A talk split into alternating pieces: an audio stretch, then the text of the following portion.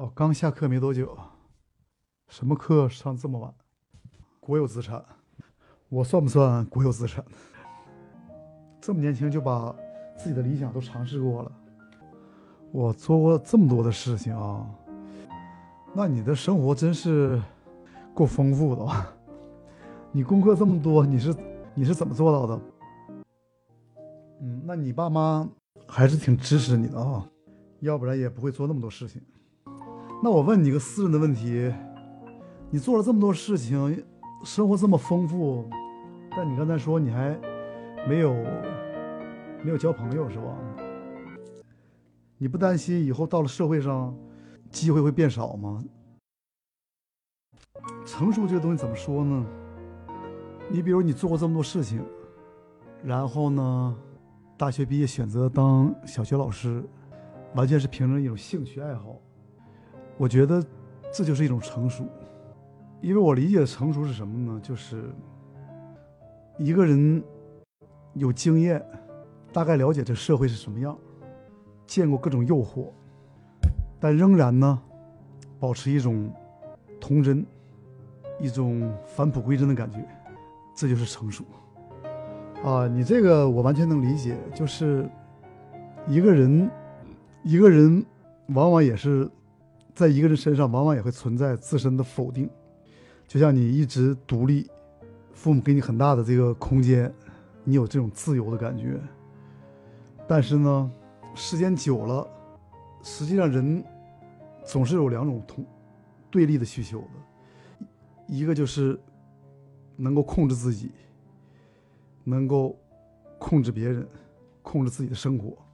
一方面呢，你所说的依赖就是也需要被控制，被别人需要，就是总是需要一种平衡。如果只是单方面的能够操纵一切，也很也很无聊。实际上，我理解你这句话的意思就是，你遇到一个完全只需要依赖他就可以的，你也不会喜欢那样的生活。至少时间长了。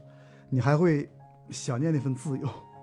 我个人的经验，一个独立的人格啊，就他找另一半的时候，那另一半的话呢，最好是和他相匹敌的。就是你完全控制一个人，就像你说的，有时间长你觉得无聊，没有一种能依靠别人，都是别人依靠你，你脆弱的时候没有一个肩膀能依靠。有的时候你也感觉缺少些什么，但如果一个人强大到所有的事情都要控制你，你不需要做主了，呃，完全可以依赖他，你也会感觉在这个关系里被吞没了。所以呢，作为一个成熟的人，可能有一个互相匹敌的对象是最理想的。有的时候你靠他，有的时候他靠你，不都不一定给你意见了。在你拿不定主意的时候，愿意倾听你，愿意陪着你，给你支持，跟你分享那份，比如说迷茫也好，或者是不确定也好，或者是痛苦也好，最重到最重要的事情，不可能用理科、用逻辑计算出来的，就得听自己心底里的那种感受。对，就是两个人在一起，爱是什么呢？爱就是行动。你说说我爱你重不重要？其实也重要，它代表一种承诺嘛。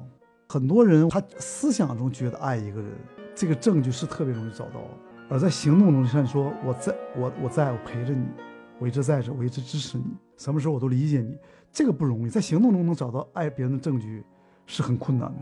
心口不一啊，的确是表里如一是很重要的。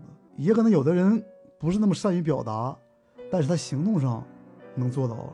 其实爱是什么呢？就比如说我我我遇到一个人，我喜欢他，我爱他，并不一定要说出来。有可能就比就是心里有那么一个声音，甚至可能都没有声音，就是我第二天、第三天什么时候想再见到他。呃，爱是个特别神秘的事情，就是我们很难定义它，因为这已经到了语言的边界，是是我们说不清的事情。但是就像你说的，我们心里能感觉到。然后我们虽然说不清爱是是什么这个词儿怎么定义的，但我们知道如何运用它，看得出来你是一个有深度的女生。既然谈到爱了啊，说一点我分享一点我最近的收获吧，感受吧。很多人交朋友的时候，你问他是什么目的，他都会说是寻找真爱。你你你对真爱有没有定义？就是你认为真爱是什么？啊，没想过啊，呃，没想过，反倒可能是一个呃好事儿。我发现很多人在婚姻上出现，包括恋爱上出现一个问题，就是对于真爱这个词儿的这个理解。比如我们和一个人交往，想要找到真爱，然后每个人对真爱可能有不同的定义，但很多人呢，把这个找到一个另一半，似乎当做了一种终点。咱们看很多那个电影啊，最后主人公找到一个合适的伴侣。就像咱们小的时候那种童话，从此过上了幸福的生活。而实际上，婚姻呢，找到了另一半，仅仅是一个开始。最后能不能够找到真爱，能不能过上幸福的生活，还很难说。你这个说特别重要。我呃有很多朋友，呃那个在在谈到他们的问题啊，就比如说有一些人，尤其是一些人际关系的问题，想找到好的朋友，想找到好的伴侣，呃，需要别人爱等等类似的。包括有一些人原生家庭可能不是那么幸福，就是从小就没有感受到那种爱，自己也没有爱别人的能力，然后他们又想得到爱，没有朋友，很孤独。实际上呢，我现在能想到的办法就是像你说的，爱别人之前，首先要爱自己。什么叫爱自己呢？我怎么知道我已经做到爱自己了？爱自己就是就像你说的，我一个人也能过得好，就是一个人能独处的时候也能自得其乐。如果找到另一个合适的人，遇到另一个合适的人，是个锦上添花的事情。如果没有，生活也不会差，只是只是不同的选择罢了。这就是已经具备了爱别人，甚至值得被别人爱的能力。所以我就会建议那些缺乏这种能力的人，首先从爱自己，然后慢慢能够做到和自己相处，能够独处的时候也独处的时候也能够怡然自得。那么他们实际上就更自由了。对我也认为是这样。人不一定要结婚，现在是一个多元化的时代，人有很多选择，不像以前了，男大当婚，女大当嫁啊。如果是，呃，你说如果不是非他不可，单着也没啥。